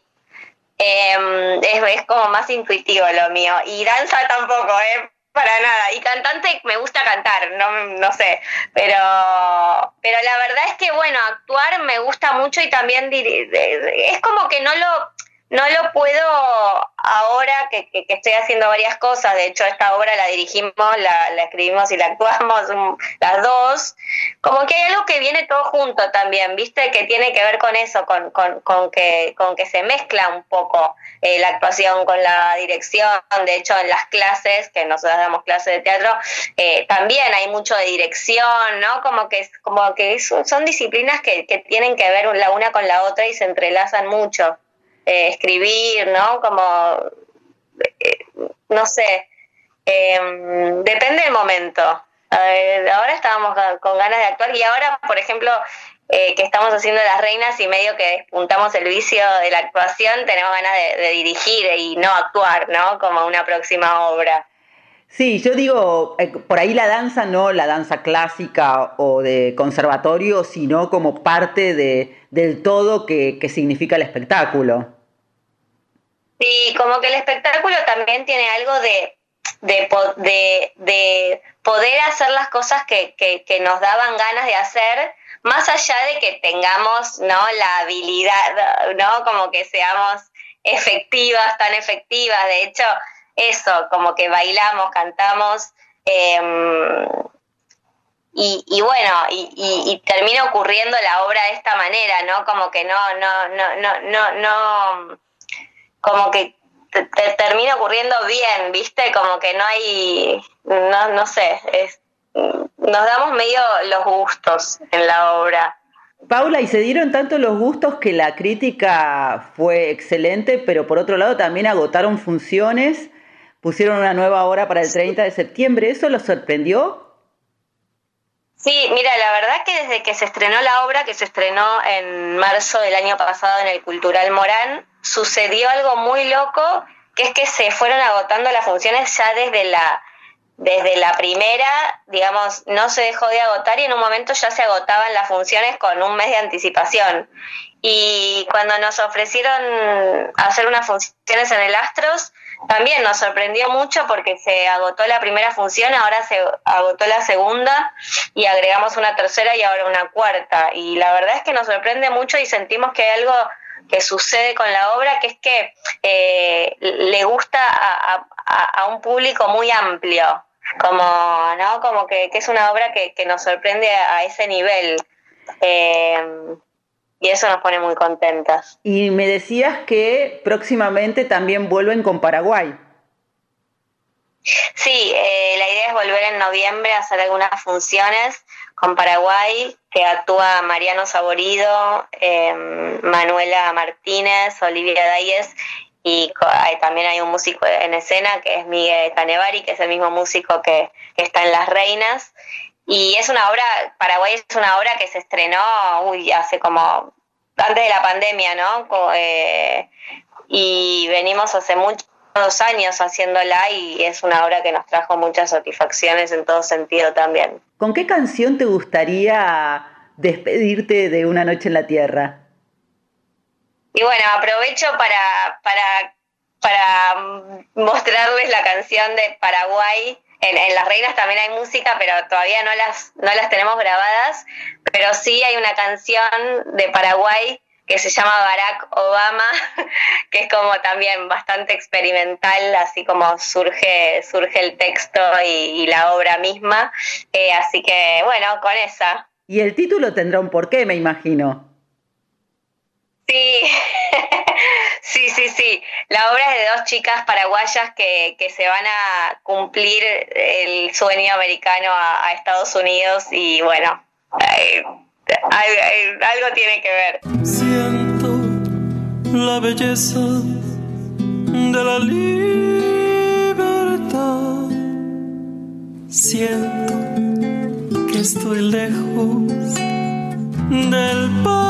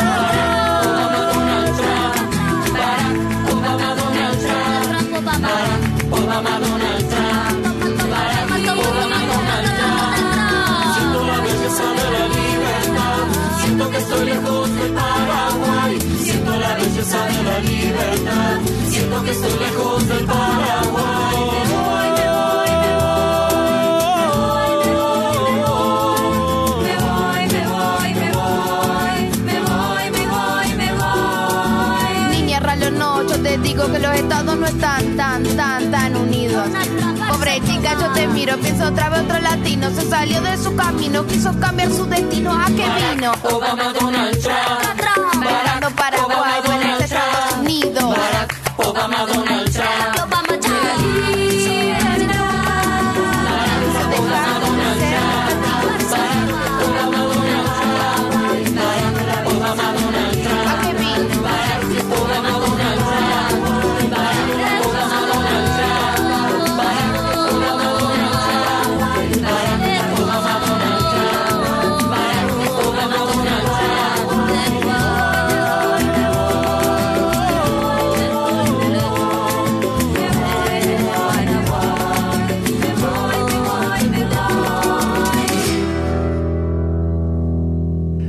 Hice fanático de esta canción. ¿eh? Eh, Sí, empecemos por el final. Barack Obama se llama la canción que Paula explicaba muy bien por qué. Paraguay es una obra muy importante que ahora vuelve en noviembre, eh, tiene muchísimos años, como nos contaba ella. Es una obra, como todo lo que hace este dúo dinámico, Mm. tiene que ver con el humor, tiene que ver con la ironía, pero Paraguay además se mete de lleno a lo que es la inmigración en Estados Unidos, por eso el título de esta canción. Porque no tenían todavía grabada ninguna canción de las reinas, por eso dijo Barack Obama. Sí, eh, Las Reinas es esta obra de teatro que está de alguna manera, como usted dijo, atravesada por el humor, la música también, y que cuenta y cuestiona las contradicciones del poder de cierta manera absurda. Diana y Diana son dos monarcas de un remoto reino con dificultades para gobernar y llevar tranquilidad a sus súbditos. Me hace acordar algo histórico, no me acuerdo qué es. Como decía Paula, además, que, que son gemelas, son rey, que, y encima no tienen nada que ver físicamente, y es un juego, Diana y Diana, obviamente, con la reina de los corazones, porque no llegó a ser reina, la princesa Diana. Pero tampoco es que tiene específicamente que ver con eso, sino con lo que vos decías. ¿Cuántas veces hemos sido gobernados en el mundo por falsos reyes? No solamente falsos reyes, falsos monarcas de, de todo tipo y también algún que otro falso presidente, por supuesto. Estando yo en España, fui testigo de la abdicación del rey Juan Carlos. Mm, le, le dolía, le dolía el abdomen. Fue tremendo, pero estando un tiempo antes en España, fui testigo en, en Mallorca, porque siempre se hacía una celebración que iban los reyes Sí. en, una, en la catedral. Sí. Bueno, mirá todo lo que pasa. En un lugar, unos años antes, lo veneraban y en otro momento fue defenestrado. Obviamente, el rey Juan Carlos, si bien fue muy importante en el regreso a la democracia en España, Claro. tras la dictadura de Franco, él tenía, como se dice en términos eh, eh, populares, muchos tomar en el placar. Y muchos, muchas causas que no solamente tenían que ver con amores, sino también con dinero mal habido. Mallorca, qué linda Mallorca, usted que nombró Mallorca. Yo hace muchísimos años quise ir a Mallorca, pero era menor de edad y no me dejaron entrar. ¿Y por qué no te fuiste a Menorca? Y bueno, eso es, claro, ahí va. Me tomé, me agarré una chalupa y me fui en chalupa. Y yo fui a Puerto Poyensa esa vez cuando fui a Mallorca. ¿En serio? Sí, y canté obviamente Puerto Poyensa. Qué bárbaro. Eh, canté ahí en la playa sola mientras caminaba y no había ningún gordito con gafas. Nada. Nada, Bueno, bueno. entonces, eh, La Reina se presenta el 30 de septiembre próximo y el 15 de octubre también, ambas funciones a las 20 horas, en el Teatro Astros de la Avenida Corrientes 746, aquí en Cava. Sí, han agotado las funciones anteriores y pusieron esta nueva de octubre que decías vos. Ok, profesora. Eh, mire, Hay una noticia que es muy importante para todos los músicos y yo como tal me entusiasmé muchísimo porque el INAMU, que es el Instituto Argentino de la Música, acaba de presentar la primera agregadora digital de música argentina. Esto fue durante un acto que se celebró en el auditorio Horacio Fontova del Instituto Nacional de la Música y que encabezó el ministro de Cultura de la Nación, nuestro querido Tristán Bauer. Siempre que digo Tristán Bauer me acuerdo de la película donde había actuado también Virginia Innocenti, ¿se acuerda? De la película de Malvinas. Eh, bueno, y también estuvo el presidente del INAMU, Bernabé El Buco Cantlón, y presentaron esta agregadora digital. Se trata de una herramienta sumamente importante. ¿Por qué? Porque hay miles y miles de artistas, noveles, que graban, hoy en día es muy sencillo y fácil grabar en la casa de uno, con una computadora más o menos potente, un programa de audio digno, un micrófono, generalmente es un micrófono, ¿cómo se llama? Esto no, no es direccional, es un micrófono de esos tipo Neumann, ¿se acuerda? omnidireccional, ahí me dice eh, Dieguito. Y sí, con poquitas herramientas uno puede grabar en su casa las canciones que compuso. Ahora bien, ¿qué hace después con la canción? Yo la quiero subir a Spotify, o la quiero subir a YouTube, o la quiero subir a cualquier plataforma. No es- podés. no se puede, no es tan sencillo. Hay que conseguir una agregadora que hasta ahora eran eh, empresas foráneas. Esta es la primera vez que vamos a tener en el país una agregadora musical argentina. ¿Mm? Muy buena noticia para aquellos músicos que quieren difundir lo que hacen y a través de las redes, eh, de las plataformas digitales, porque de sus redes sí lo pueden hacer y no tenían hasta ahora la herramienta. Exactamente, esta agregadora nacional también tiene un par de beneficios extra. Por un lado va a ser una guía para que los artistas musicales conozcan sus derechos intelectuales y también cómo realizar los diferentes trámites.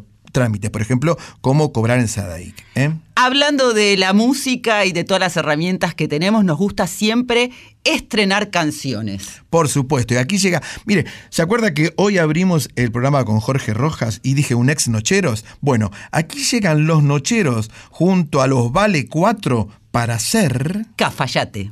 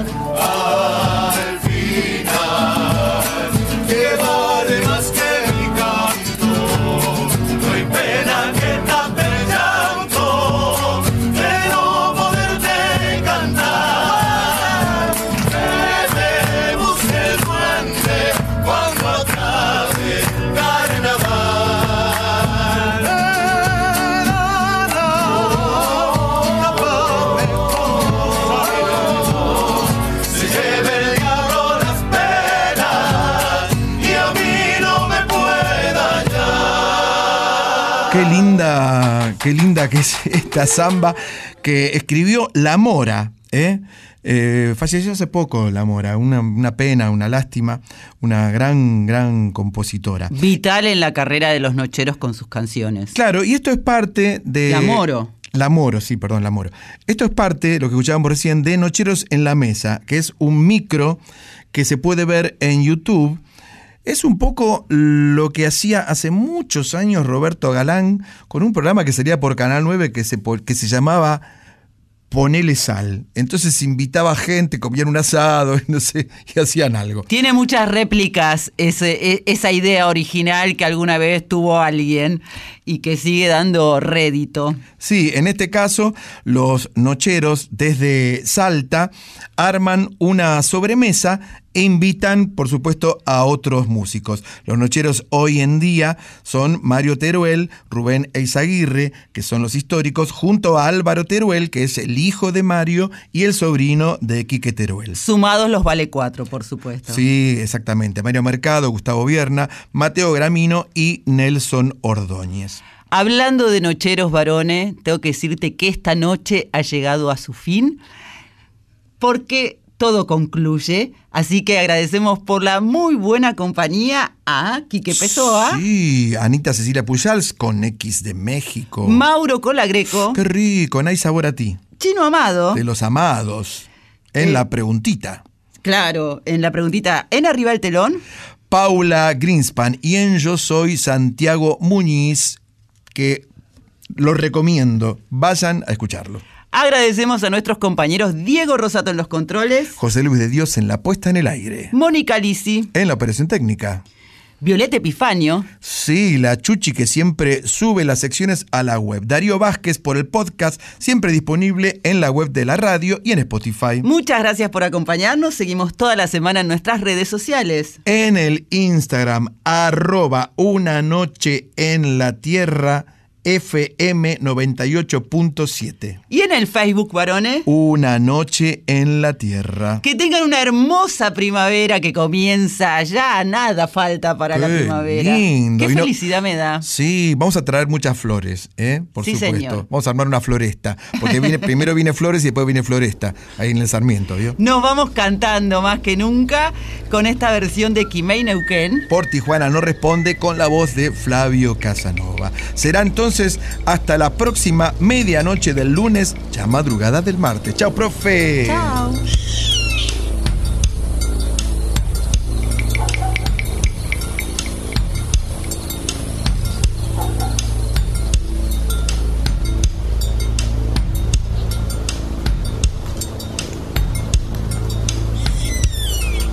Sol de los arenales, en sangre de un bravo saehueque. Grito que está volviendo en su desbocado otro pehuenche. El cielo la honda noche se oye del viento la serenata. Tu voz la luna prende en la negra simba de mi araucana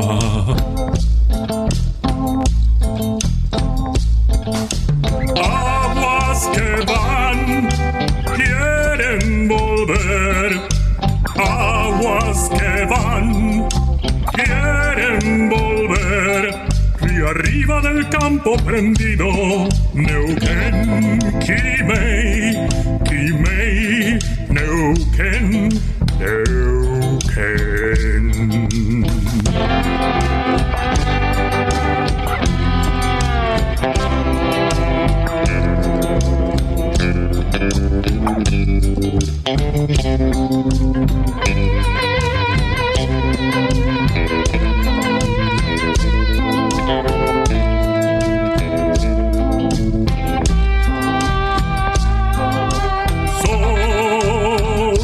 se está gastando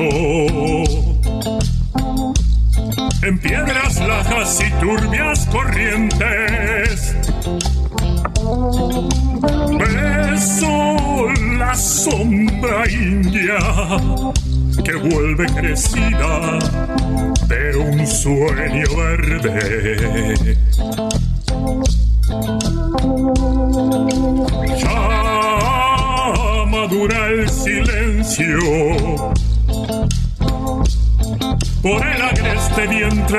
Tus bardas. Quieren rayen dormirse, tiemblan sus entrañas enamorada.